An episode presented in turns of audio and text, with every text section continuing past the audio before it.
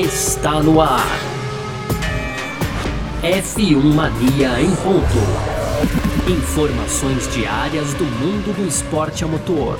A apresentação: Carlos Garcia e Gabriel Gavinelli.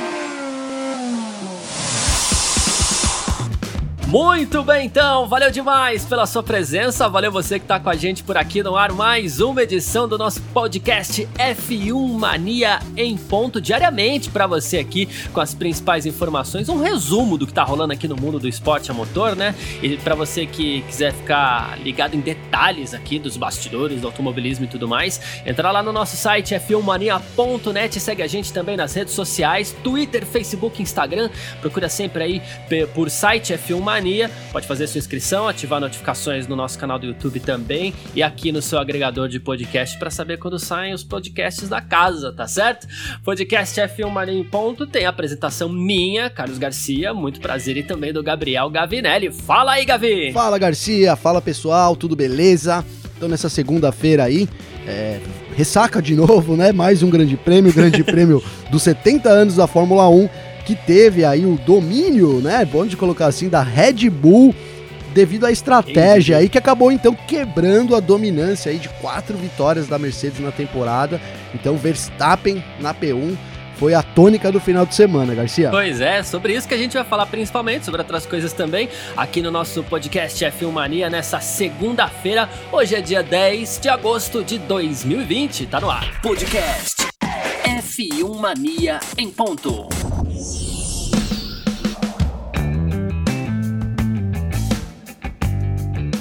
Pois é, e quem diria que a, o domínio da Mercedes seria quebrado assim diante do domínio, da predominância dos carros aí, das flechas pretas, né? Uh, não se esperava que fosse tão cedo. Não que a quinta etapa do Mundial seja cedo para que uma equipe deixe de vencer, mas diante de tudo aquilo que a Mercedes vinha mostrando, quem diria? Quinta etapa do Mundial teve vitória da Red Bull. Max Verstappen venceu o Grande Prêmio dos 70 anos da Fórmula 1 em Silverstone ontem, ali baseado na estratégia de pneus também, mas é, numa ótima performance do Max Verstappen também, a gente não pode excluir o fator piloto de forma alguma. Em segundo lugar, ele, Lewis Hamilton da Mercedes, com Valtteri Bottas na terceira posição, fechando o pódio. Em quarto lugar, bem demais também, o Charles Leclerc com a sua Ferrari. Alexander Albon da Red Bull foi o quinto colocado. Lance Stroll da Racing Point, o sexto.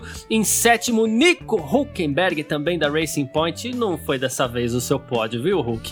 Esteban Ocon da Renault, o oitavo, Lando Norris da McLaren, o nono, Daniel Kvyat da AlphaTauri foi o décimo, Pierre Gasly da AlphaTauri também o décimo primeiro, Sebastian Vettel só o décimo segundo com a sua Ferrari, Carlos Sainz da McLaren décimo terceiro, décimo quarto Daniel Ricciardo da Renault, décimo quinto Kimi Raikkonen da Alfa Romeo, décimo sexto Romain Grosjean da Haas, Antônio Giovinazzi da Alfa Romeo décimo sétimo colocado, décimo oitavo George Russell da Williams, décimo nono e último colocado Nicolas Latifi da Williams também, e abandonou aqui, né, o Kevin Magnussen com a sua Haas. Então acho que é isso, né, Gavinelli? Basicamente assim, a Red Bull acertou demais na estratégia, não só antes da corrida, não só sábado na classificação, como também durante a corrida, mas é bom também ter um piloto que corresponde àquilo que você programa para um final de semana de corrida, não, né? Pois é, é, você falou tudo, né?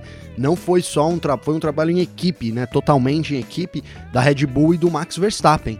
Né? Então começou aí no sábado, já com a, com a qualificação, quando o Verstappen ali no Q2 optou, é, diferente de todo mundo, do, do, de todo o restante ali do grid, o Verstappen optou pelo pneu duro, então ele podia começar a corrida com pneu duro, e aí se aproveitou, soube se aproveitar é, de, dessa vantagem aí que ele teve, né, de, de largar com os pneus du duros, então fez uma excelente largada logo no começo ali já se posicionando atrás das Mercedes, talvez esse tenha sido também um, um grande trunfo dele na corrida, né? Ter conseguido superar logo na largada ali o Huckenberg e já sair, é, já sair colado ali nas Mercedes, pressionando eles.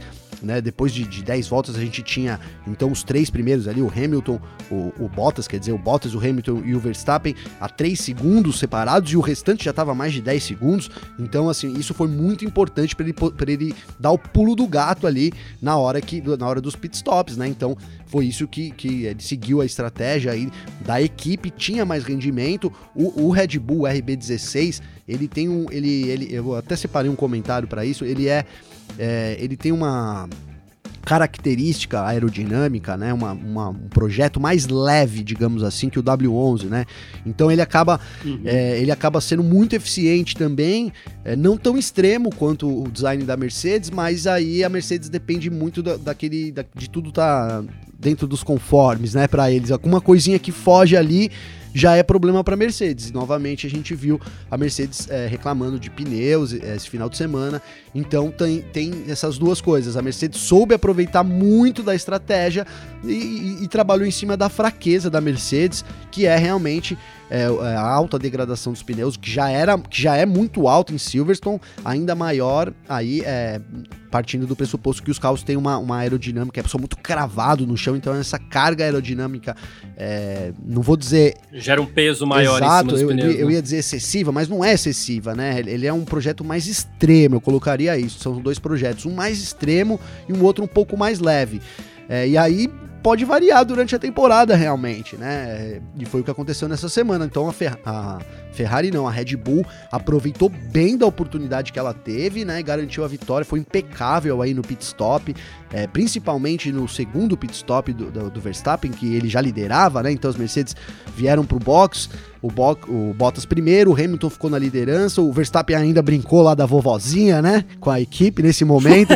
né? A equipe pediu para ele, ó, você tem mais ritmo, já fica atrás aí de boa, que o já já o Hamilton vai parar. Ele falou, não, não consigo pilotar aqui como a minha vovozinha, minha vovô seguir partindo para cima. Então foi muito foi sensacional do Verstappen também. E aí nem precisou, né? Porque o Hamilton acabou indo pro box, aí a liderança caiu no colo do Verstappen.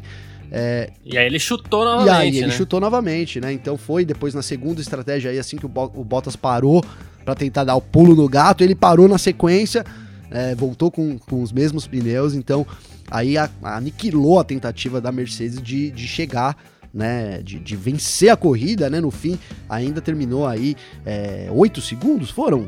10 segundos, alguma coisa assim, à frente do Hamilton. Então foi um show do, do, do, holandês aí no circuito britânico, aí na casa do Hamilton. É, né? o que a gente vê quando você fala assim, ah, o, começou no sábado. Começou no sábado porque é o seguinte: é, o, o, pneu macio ninguém ia arriscar no Q2. Lembrando que o pneu que você usa no, no Q2, que você faz a melhor volta no Q2, é o pneu que você vai ter que largar na corrida, né? É, ninguém quis arriscar o macio porque o macio ia durar muito pouco. Em alguns casos, o macio não durava duas voltas. Teve caso do macio não durar uma volta com rendimento, já perder rendimento no final da volta, né? Porque a Pirelli escolheu uma gama de compostos mais macios do que na semana passada para a mesma pista, para exatamente dar um eventual fator surpresa.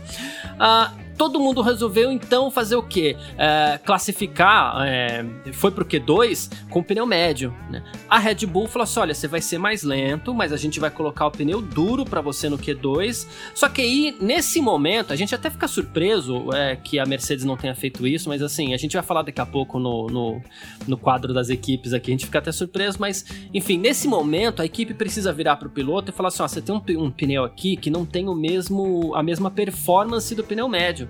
Então tá nas suas mãos fazer aquela volta incrível.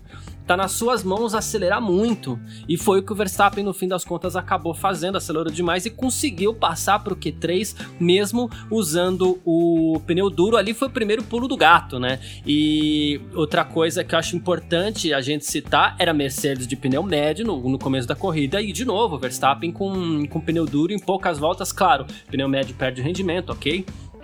mas ele soube escoltar ele não se desgarrou em momento nenhum e, e, com pneu duro contra pneu médio ele estava ali junto. Então foi o Verstappen foi muito rápido nesse final de semana. É, quando teve o lance também quando ele saiu da primeira parada, que foi outro ponto decisivo, quando ele saiu da primeira parada dele nos boxes, foi exatamente quando ele foi colocar o pneu médio, ele voltou exatamente atrás do, do, do Bottas. E aí tem aquela história, beleza, vou aquecer meu pneu para tentar passar o Bottas. Aquecer nada, sim, foi para cima, sim, bem lembrado. mandou ver, mandou ver para cima do Bottas, passou na pista ali na hora mesmo e foi embora. Ele abriu. É, então, assim, teve soberbo também. A gente tem usado alguns adjetivos assim para Mercedes, mas esse final de semana o Max Verstappen foi um leão, assim, correu foi muito. Impecável né? mesmo, foi realmente impecável. Você disse muito bem esse, esse, essa manobra que o Verstappen fez sobre o Bottas aí na saída do box. O Hamilton depois reproduziu lá no final com o Leclerc, né? Também numa situação parecida. Então Exato. você vê que os que o é que o Hamilton ainda deu uma voltinha, deu aquecido. né? O Verstappen é. não, saiu do box e ah, foi embora. Curva, duas curvas depois ele já meteu por dentro ali na, na Ludfell ali, né? Já saiu na frente é. ali e acabou é, já, já passou, não teve, não deu chances realmente pro Bottas.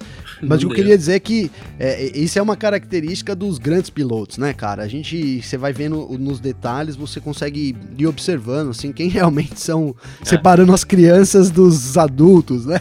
Os homens dos meninos, é. porque é isso, cara. Então ele, é, é, ele, tem, ele tem a gana de, de de campeão, né, de vencedor, né? Então ele já não, não hesitou, ele já viu ali, já é, já partiu para cima mesmo, já foi pro risco, né? Pneu mais, mais, mais pneu não, na, na, temperatura longe da ideal, mas mesmo assim segurou no braço ali, é um cara que confia muito nele e isso faz muita diferença né, na, nas corridas. É por essas que eu digo que o Verstappen é um dos grandes nomes aí do futuro da Fórmula 1, sem dúvida, viu, Garcia? É isso. E depois da corrida ele falou que não esperava por isso, né? Tudo que aconteceu e tudo mais.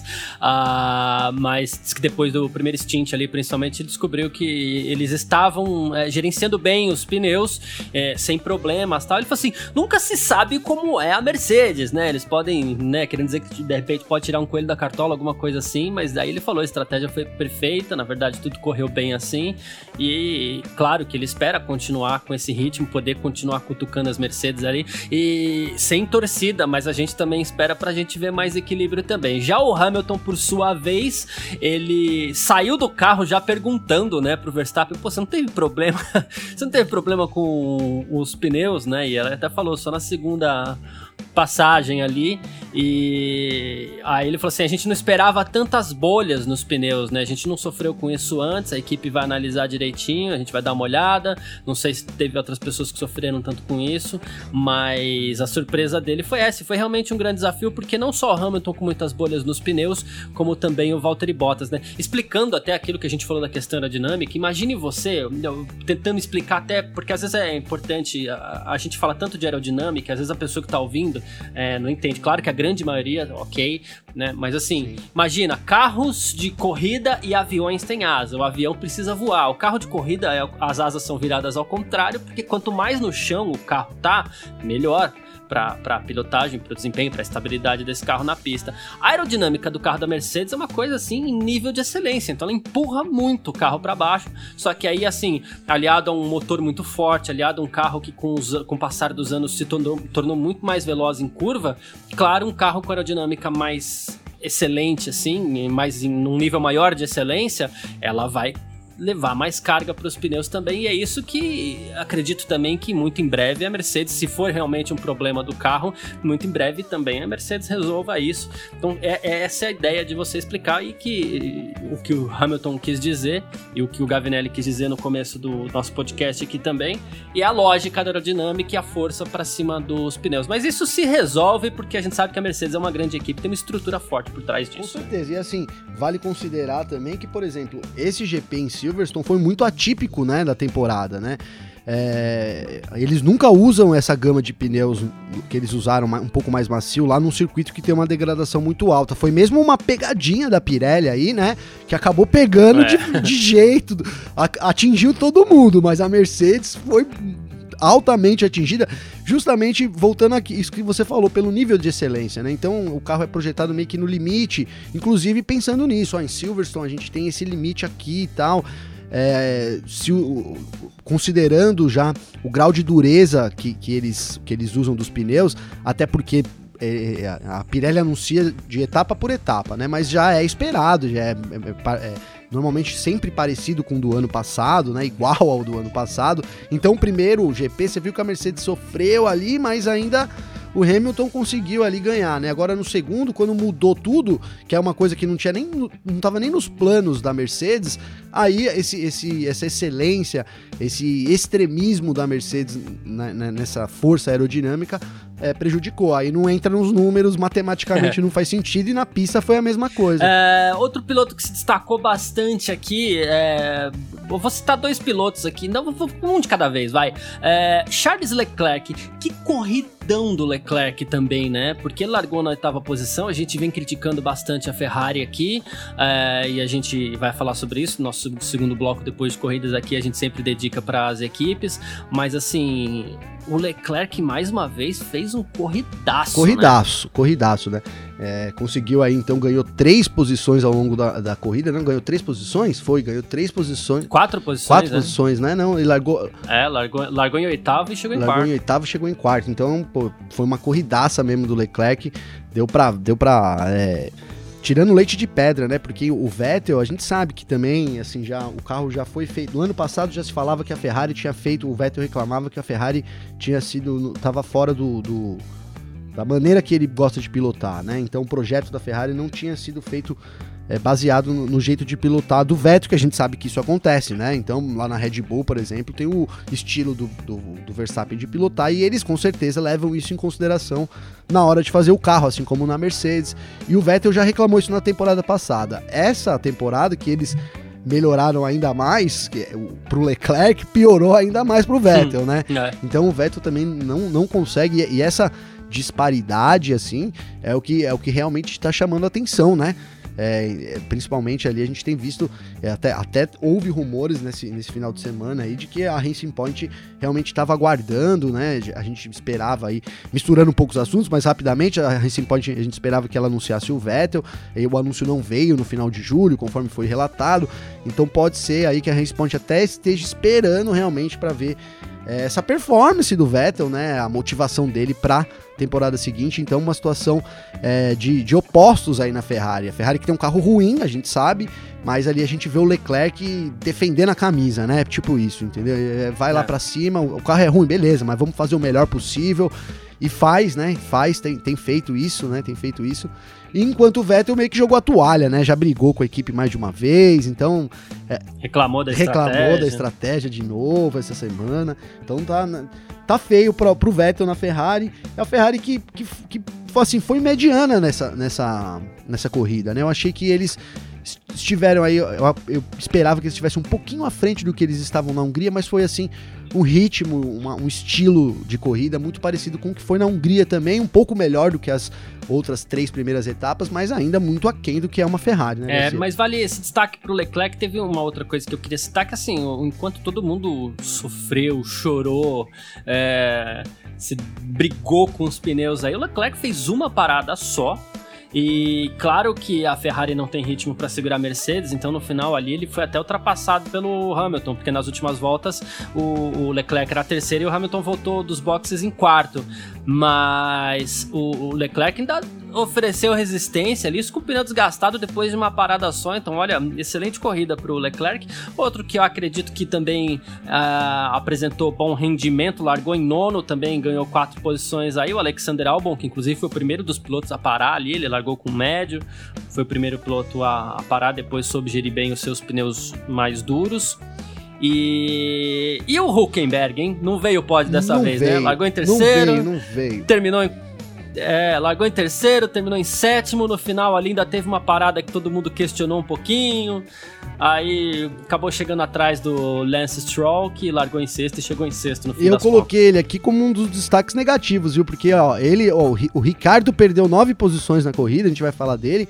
Mas aí depois veio o Huckenberg e o Pierre Gasly com quatro posições perdidas também. Então foi é, foi uma corrida assim ruim, né? Isso que a gente, que a gente tem visto. A Racing Point tem um ritmo bom na qualificação, melhor na qualificação, mas um ritmo de, de corrida muito ruim, né? O que acontece também, já puxando aí, já que você falou dele, do, com o álbum, né? Então ficou, fica evidente aí, o álbum é, já ganhou oito posições na Hungria, ganhou quatro posições depois na Inglaterra. Então ele larga lá no fim, porque ele não consegue ser rápido durante a qualificação, mas como aí ele tem um carro com um ritmo bom, então ele acaba ganhando muitas posições durante a corrida, né? Então pro álbum falta mesmo ele ser bom aí, rápido na qualificação, né? Já, já o Huckenberg é, é a falta de ritmo da Racing Point mesmo, que a gente viu que é um carro rápido, né, mas não consegue render tão bem durante as corridas. É isso. Uh, bom, o campeonato de pilotos segue assim: Lewis Hamilton da Mercedes tem 107 pontos depois de três vitórias. O vice-líder agora é Max Verstappen da Red Bull com 77 pontos. Em terceiro, Valtteri Bottas com 73. Olha ele aí, Charles Leclerc ainda tá aguentando uma quarta colocação no campeonato, tem 45 pontos. Lando Norris é o quinto com 38. O Albon é o sexto com 36. Lance Stroll, sétimo com 28. Oitavo ainda é o Sérgio Pérez, mesmo perdendo duas corridas com 22. O Pérez era para estar tá bem o lá Pérez em cima, hein? Era. Também o Daniel Ricciardo é, o Daniel Ricardo é o nono com 20 pontos. Fechando os 10 aqui, Esteban Ocon, francês da Renault, com 16 pontos. Falamos aqui do Grande Prêmio dos 70 anos da Fórmula 1, falamos do desempenho de pilotos e tudo mais. Vamos falar então das equipes. F1 Mania em ponto.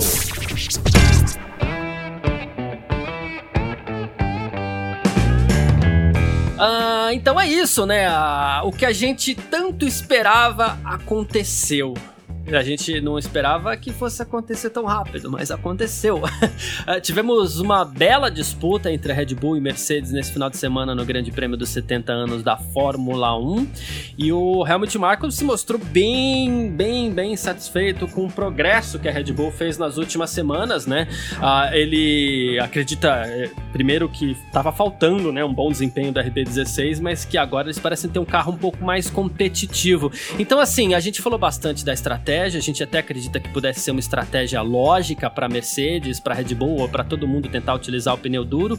Não foi, tanto que só o Verstappen tentou isso. Mas estratégia à parte, a Red Bull chegou ou foi mais um coelho na cartola ali? E claro, a estratégia também, também faz parte, porque o automobilismo é um esporte de, de, de equipe, né? Então a equipe faz parte ali, a equipe trabalha junto, todo mundo jogou bem. Então, claro que a Red Bull tem todos os méritos, se não por por ter um, ter um carro excelente, mas muito também pelo que ela fez, por todo engenheiro, estrategista, né? Então, mas assim, chegou, dá para esperar mais disputas entre Red Bull e Mercedes já para, sei lá, semana que vem no Grande Prêmio da Espanha ou foi uma exceção? Então, eu acho que foi uma exceção, infelizmente, o Garcia, porque a gente fa falamos aqui, foram os pneus, os pneus diferentes, é, pro proporcionou essa estratégia diferente da Red Bull também, né? Não fosse isso, é, a gente provavelmente teria seguido aí é, a valsa que, que tocou na, na semana passada no GP da Inglaterra, né? Na semana retrasada, então. Então eu acho assim que foi uma situação atípica, mas que a gente pode ver isso mais durante o ano. Sim, porque é, o calendário mudou, então as corridas estão meio em épocas diferentes. Em, então a gente vai ter agora o GP da Espanha é, entrando aqui, quando de repente já, já, era pra gente estar tá indo pra Bélgica, na verdade, né? Então, assim, as coisas estão um pouco atrasadas. Uhum. E aí as temperaturas também mudam. Então, assim, se a gente tiver um outro final de semana que, em uma pista que tem uma degradação alta e que fuja um pouco do controle da Mercedes aí, é, a gente po pode esperar poderia esperar aí uma, uma Red Bull um pouco mais próxima, né? Mas eu acho mesmo que o que, o que, fez, é, o que fez diferença nesse GP, é, além do Verstappen, né? Que é, é um piloto também, conta muito, mas eu acho que foi aí a pegadinha da Pirelli realmente, viu, Garcia? Essa pegadinha aí é, acabou funcionou, funcionou, destruiu a Mercedes aí, que trabalha muito com dados e tal, então ela provavelmente, a pista de Silverstone é uma das mais extremas, talvez, isso aí eu tô especulando aqui, mas talvez tenha anotado lá no, no caderno do engenheiro, olha, vamos projetar o carro pensando no mais extremo é Silverstone, entendeu? sabe? Então o carro é projetado né, para usar aquele extremo ali. E aí quando o, a Pirelli pegou e falou, ó, não são esses pneus que vocês vão usar esse ano, são esses. Aí ferrou, aí acabou com tudo. Aí pode ser que tenha acontecido isso. É, eu só, na verdade, eu acredito nisso, né? Tomara que a Red Bull ameace mais, mas é muito difícil realmente a Red Bull é, ameaçar e tendo em vista o que a gente viu nas primeiras etapas da temporada, né? Então acho que foi mais uma questão aí é, de todo, toda a atmosfera, tudo que aconteceu no final de semana que privilegiou a Red Bull É, mas pode acontecer de novo sim, né? Passando uns números rápidos aqui ainda na Red Bull, ó. O, então o Verstappen em, em classificações está ganhando de 5 a 0 do Albon Garcia. Foram cinco classificações Nossa. na frente e em corrida também tá 4 a 1 aí pro holandês. Ok, boa. É, o Christian Horner, por sua vez, ele que é o chefe da Red Bull, ele ainda sobre a questão da estratégia, né, de usar os pneus duros com o Verstappen no Q2 no sábado, ele falou assim: "A gente sentiu que a melhor aposta para enfrentar a Mercedes Mercedes era fazer alguma coisa diferente, né? Aí ele falou assim: começar com o pneu duro, que era o médio da semana passada, foi um fator cru crucial. E a gente ficou surpreso por sermos a única equipe a tentar isso. A gente fez simulações, a gente descobriu o risco, a recompensa, e a gente sentiu que se a gente fizesse o mesmo que a Mercedes, né? Isso depois daquele desempenho da semana passada, a gente acabaria com o mesmo resultado.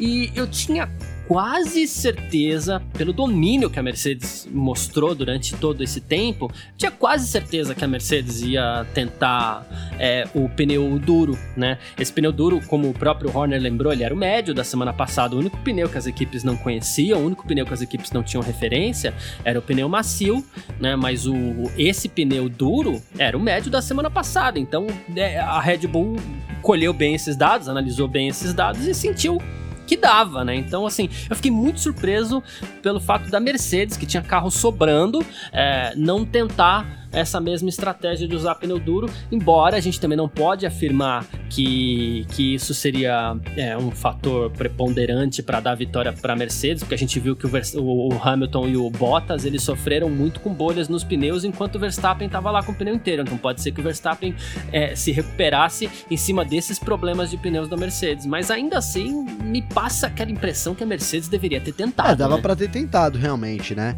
É, eu também na hora que o Verstappen foi, eu falei falei, puxa, será que eles vão voltar na última volta, vão fazer? Fiquei aguardando ali, de repente, uma reação da Mercedes, né? Ali. É, mas a Mercedes também, ela é meio nesse lance que você falou, citou a estratégia da Red Bull. Eu acho que é a melhor equipe em termos de estratégia, sempre foi desde que ela entrou no esporte, a Red Bull, cara. É, é a, é. O, o Horner ali, né? Toda a equipe técnica deles. Red Bull me lembro de poucos erros realmente da Red Bull, sabe assim? E me lembro de mais coisas boas, assim, tipo reações rápidas, é, sacadas, assim. Quando eu penso em equipe Red Bull, me vem mais essas coisas na cabeça do que, por exemplo, a Ferrari, né? Que a gente já vem, tipo, erros de equipe, estratégias erradas, não é uma coisa meio que vem ligada, assim, né? E a Mercedes, ela não é tão, tão extrema quanto a, a Red Bull em acertar, também não é tão extrema quanto a Ferrari em errar, mas ela não costuma ter uma reação tão rápida, cara. A gente viu isso já. É, não vou saber se tá exatamente que corrida foi agora, mas é, talvez a Alemanha do ano passado é, ocorreu aí uma, uma, um erro de reação da Mercedes, vamos colocar assim, né? Enquanto a Red Bull é muito rápida. Então talvez é, ali a Mercedes tivesse reagido ali naquele, naquele instante, pudesse sim ter mudado o cenário da corrida, né? Mas vamos considerar também que na última volta lá o Hamilton estava é, usando o, na última volta do, do, GP da Inglaterra, então a, a, corrida antes dessa daqui, né? Tivemos duas corridas em Silverstone. O Hamilton estava com um pneu duro, né? Que não estava disponível para esse final de semana e mesmo assim ele estourou. Então talvez também a Mercedes tivesse uma certeza aí de que é, temos que fazer duas paradas, coisa que a Red Bull não, né? A Red Bull não tinha, a Red Bull não tinha é. essa é, já, já partiu mesmo, assim, ó, temos capacidade de fazer uma parada só. O Verstappen até elogiou os pneus durante a corrida inteira. Então, realmente foi, foi isso. A, a, a o, design da Red Bull para essas condições, a carga aerodinâmica, né? Tudo isso que a Red Bull tem para essas condições, exatamente com esses compostos em Silverstone, que é uma pista muito abrasiva, com o calor que estava fazendo. Então, colaborou tudo aí para dar certo pro time austríaco. Que bom aí que a gente teve essa quebra aí, quem sabe isso, né, dê, dê ânimo aí também, mais ânimo pro Verstappen, enfim, que, que as coisas se apertem um pouco mais ali que a temporada ainda tá longe de terminar, né, Garcia? Pois é. Você falou sobre essa questão da previsibilidade da Mercedes aí, da, nas estratégias e tudo mais, mas é que a Mercedes é aquele apostador conservador, mas conservador não por medo, não por nada, é por não precisar. O cara tem lá. É cara que tem dinheiro sobrando, ele só vai na boa porque é para fazer multiplicar o dinheiro, porque ele não precisa arriscar para ganhar uma grande quantia, porque a grande quantia ele já tem. O caso da é, o caso da Mercedes, a Mercedes ganha tudo. Então a Mercedes não precisa arriscar, mesmo a gente falando agora, ah, beleza, vamos ser conservador aqui no, no, no, no GP dos 70 anos, porque ah, beleza, a Red Bull ganhou, mas isso não chega a incomodar o campeonato da Mercedes. A Mercedes vai ser campeã do Perfeito, Mundial de é Construtores é do mesmo é. jeito. É, não vai ter ter problema nenhum, então a Mercedes não precisa apostar. Né? Sim. Então tem um pouco desse lado aí também. É o apostador consciente, Os, conservador, outro, os outros verdade. que tentem, nesse caso a Red Bull tentou e deu certo. Os outros é, que lutem. deu certo, né? Mas aí, É. aí volta o que eu falei de- do lance de achar que foi realmente uma normalidade. Eu acho que a Mercedes também acha isso, né? Tudo bem, essa, essa corrida Sim. talvez seja um pouco anormal, mas na outra volta tudo é o que era antes e acabou, né? É. É verdade. Claro, o Toto Wolff, o nosso personagem de sempre aqui, que a gente sempre comenta as coisas dele, segundo ele, ele ainda vê o Hamilton e o Verstappen brigando Não, pelo título. Cara, era o que né? ele precisava, É. fala a verdade, é bem isso mesmo. Era o que ele precisava, cara. É. Aí ele até falou, ele falou assim, pô, é, o Lewis não acha que isso é um problema porque ele gosta de ser é, desafiado e, e prefere vencer se ele tiver que lutar por isso, né? Então, aí ele falou assim, mas que é, a diferença pode ser menor ainda, a gente ainda não aniquilou o Max Verstappen e tudo mais. Ele falou assim, tô até contente com isso porque todo mundo espera a disputa entre os melhores pilotos e surpresas, ninguém quer corrida chata e tal. Então foi bem na, na linha Toto Tot- Wolff mesmo, como a gente citou mais de uma vez, porque ele é ótimo. Ah, ele é ótimo, é isso aí, né? Agora deu, o Verstappen deu o que ele queria, né? Com essa vitória aí, agora endossou tudo que ele falou. Não dá nem pra gente dizer que ele não tinha razão, né? É, então, como é que a gente vai fazer nesse sentido? Aí não rola, né? Não dá nem pra dizer, tinha Ah, razão, olha. Aí eu falei, eu avisei vocês que a Red Bull tava boa e que ia passar gente. Pô, pois é, aconteceu. Mas é isso, vamos falar aqui então do Mundial de Construtores. A Mercedes é a líder com 180 pontos, a Red Bull segunda colocada com 113, a Racing Point tá na terceira posição com. Na, na verdade, a Ferrari tá na terceira posição, tem 55 pontos aqui, a McLaren tá na quinta, na quarta com 53 pontos, e aí sim a gente tem a Racing Point com 41 pontos, a Renault tem 36, é a sexta colocada, a AlphaTauri tem 14, é a sétima, a Alfa Romeo é a oitava com dois pontos, a Haas tem aquele pontinho lá na nona posição, e a Williams ainda não chegou aos pontos, tá até melhorando um pouquinho ali, mas o melhorar um pouquinho pra Williams é o fato do Russell ir pro Q2, né? É isso. É o grande trunfo da Williams nessa, nessa temporada tem sido isso, né? O- essa, essa constante participação aí do, do Russell no Q2. É, ele que é, é um piloto diferenciado também, né? Ele tira aí, tenta. Você vê, eu gosto muito do jeito de pilotar dele, espero muito, mas a Williams Yeah. não tem jeito, cara. Pra esse ano é isso aí. Fundo do grid mesmo. Tenta, ainda que tá rolando umas disputas lá. é, que a Haas piorou, a Alfa, Romeo, a Alfa Romeo também, então tá conseguindo ali tirar umas lasquinhas esse ano, porque no ano passado era só disputa mesmo entre Williams e Williams, né? Então, em É. termos disso, melhorou pra eles, pelo menos estão conseguindo ter alguma coisa ali pra se divertir durante a corrida nos boxes. Ai, ai, então tá certo. Deixa eu fazer aquela perguntinha de sempre aqui. É, Destaques positivos e negativos desse grande prêmio dos 70 anos da Fórmula 1. F1 Mania em ponto. Então é isso, né? A gente sempre faz isso toda semana aqui. A gente destaca o que de melhor e de pior teve, rapidinho aqui. Também a gente vai passar resultados de outras duas categorias aqui nessa nossa reta final do F1 Mania em ponto. Diz aí o grande destaque positivo e o destaque negativo pra você nesse final de semana de- do Grande Prêmio dos 70 anos da Fórmula 1, Ah, eu Gavinelli. colocaria aí, primeiramente, o Verstappen, o grande destaque, né? E, e eu acho que o Leclerc também fez uma boa corrida. Além do Ocon, cara, que largou em 14, terminou em oitavo, então ganhou Bom. seis posições. Foi junto com o Kvyat, que também vem fazendo boas corridas, quem mais ganhou posições. Então daria esse destaque aí pro Verstappen e pro Ocon, que fez uma corrida excelente ali no pelotão intermediário. É, eu vou dar um destaque positivo aqui, que eu acho até que. é, eu acho não. É, eu, eu vinha captando isso já desde o sábado, e eu sei que tem uma pessoa que, inclusive, falou bastante sobre isso nesse final de semana, que foi o nosso amigo aqui, o Alexander Grunwald. É, que assim, o destaque pra mim vai pro trabalho em equipe, né?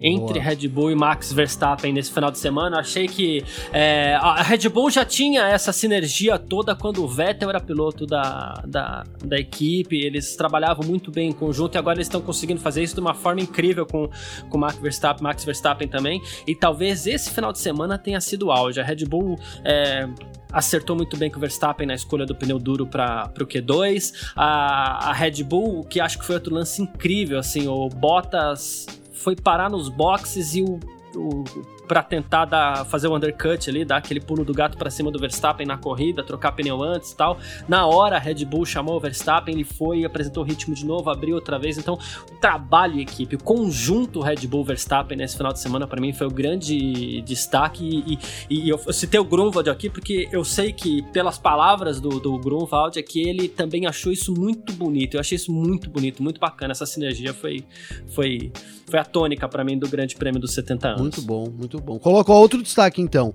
também. Só é, pra... o negativo? Não, ah, mais mais um um positivo? positivo. Vamos lá. A Pirelli, cara, eu achei que essa pegadinha aí da Pirelli foi um destaque positivo, movimentou aí a corrida também. Foi um destaque, sem dúvida, aí do final de semana também, essa, esses pneus diferentes aí, né? Boa, que pensem mais vezes Pois nisso. é. É, vamos lá, destaque negativo então, né? Então, o destaque negativo pra mim foi o Ricardo. Foi uma corrida, ele esperava muito dele, ele largou em quinto colocado. É, só que logo no começo já não, não teve, já não conseguiu se posicionar tão bem ali, perdeu algumas posições e aí lá no finalzinho, né, na, na disputa então com o Sainz pela nona posição, ele acabou rodando meio que sozinho ali, meio que pareceu que foi um susto dele. Tava disputando assim, sabe quando o cara vem, você tira assim, ele tirou pro lado ali, acabou rodando, perdeu a traseira, deu uma de Vettel, o Ricardo rodou sozinho ali. Então, e ele perdeu nove posições na corrida, né, cara? Então foi realmente É. um. Eu achei que o destaque negativo da semana foi o, o Ricardo. É, e eu vou seguir a mesma linha é, que eu segui pro destaque positivo no destaque negativo. O destaque negativo pra mim fica pro conjunto Vettel-Ferrari. E eu escolhi esse destaque é, negativo exatamente pela escolha do destaque positivo para mostrar que a falta do trabalho em equipe também pode ter resultados trágicos, assim, né? E assim, o, o, o Vettel não tá andando tão bem, parece meio desmotivado. O Vettel errou na, prime na primeira volta do, do, do Grande Prêmio de 70 anos, ele rodou, numa, num lance parecido até com o Ricardo, porque ele não chegou a tocar em ninguém e tal. Ah, e ao mesmo tempo a equipe precisa assumir que tem um carro muito aquém daquilo que se espera para a Ferrari e a equipe sabe também que já acerta o carro mais pro estilo do Leclerc. Então, assim, quebrou-se completamente o conjunto. Eu elogiei o conjunto Vettel-Red Bull aqui nos bons tempos, mas assim, quebrou-se completamente o conjunto Vettel-Ferrari. E, e aí tem o lado pior, né? O Vettel reclama da estratégia, aí por sua vez o Binotto diz que a estratégia era boa, mas o Vettel errou logo na primeira volta. Então, se por um lado o conjunto Red Bull Verstappen foi incrível nesse final de semana, a nota zero pro conjunto Ferrari e Vettel, porque assim, independente de qualquer coisa, existe um investimento pesado para que, pra que a, a- uma equipe de Fórmula 1 esteja competindo durante toda uma temporada. E um investimento pesado como esse não pode ser jogado fora por uma relação que tá ruim, e é o que a Ferrari tá fazendo ali com um de seus pilotos, né? Então, é, quando a gente vê só o Leclerc pontuando, só o Leclerc chegando perto do pódio, alguma coisa, não é porque o Leclerc é bom e o Vettel é ruim, é porque o conjunto Vettel-Ferrari se quebrou e está sendo desperdiçado, inclusive muito dinheiro, muito investimento, trabalho e, e outras coisas aí que, se a gente for citar tudo que está sendo desperdiçado nessa relação, a gente precisa de mais alguns episódios do nosso podcast. Puta, aqui. perfeito. Adorei a análise, é isso mesmo. Ah, Muito bom. É isso. Bom, a, a Fórmula 2 também correu em Silverstone nesse final, do, nesse final de semana. No sábado, tivemos vitória do Calum Ailo, é, com Christian Lundgaard em segundo e Jack Aitken em terceiro. O, o Drogovic chegou em décimo lugar entre os brasileiros aqui. O Samaya foi o vigésimo e o Piquet o vigésimo primeiro. Já no domingo, a vitória foi do Tsunoda com Schumacher, aí o Mick Schumacher em segundo, o Jack Aitken novamente na terceira colocação. Drogovic foi o décimo segundo, Piquet décimo sexto, Samaya décimo nono. Já na Fórmula E, tivemos nesse final de semana, ontem, né, tivemos duas, mais duas corridas nessa final maluca da FIE aqui. Eh, no sábado tivemos a vitória do Max Günther, eh, com o Robin Fries em segundo e o Jean-Henrique Verne em terceiro. Da Costa chegou em quarto, ficou com uma mão e quatro dedos ali na taça. O de Graça foi oitavo, Massa ao décimo nono e o Sete Câmara bateu. Aí, ontem, domingo, o Verne venceu com o da Costa em segundo, aqui ele garantiu o título.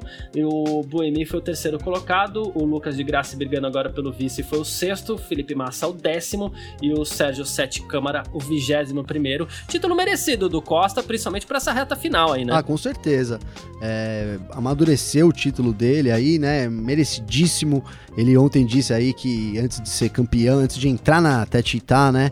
Ele imaginava que isso não seria possível, que não seria possível esse título aí, mas que agora então realmente, depois que ele entrou na equipe, ele entendeu por quê que a equipe era tão vencedora assim e colocou aí, garantiu o título para ele. Foi o título mais importante da carreira dele, né? Ele também citou isso. Ele que tinha duas vitórias em Macau, tinha sido campeão da Fórmula Renault.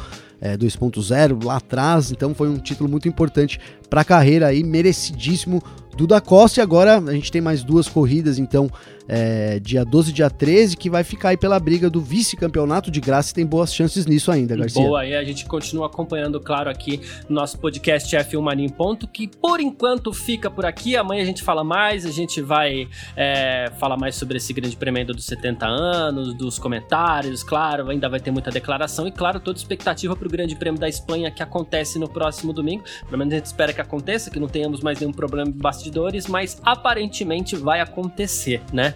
Então, o nosso podcast vai ficando por aqui. A gente se fala amanhã. Obrigado a todo mundo que ficou com a gente por aqui. Eu, Carlos Garcia, deixando um abraço para todo mundo e para você também, Gavinelli. Valeu, Garcia. Um abração aí para você. Um abraço pro pessoal todo. Começando aí outra corrida, outra semana, outra semana de corrida, né? De corrida. Então, tamo junto aqui durante essa semana aí falando bastante aí sobre Fórmula 1 e tudo mais. Perfeito, até amanhã. Tchau. Informações diárias do mundo do esporte a motor. Podcast F1 Mania em ponto.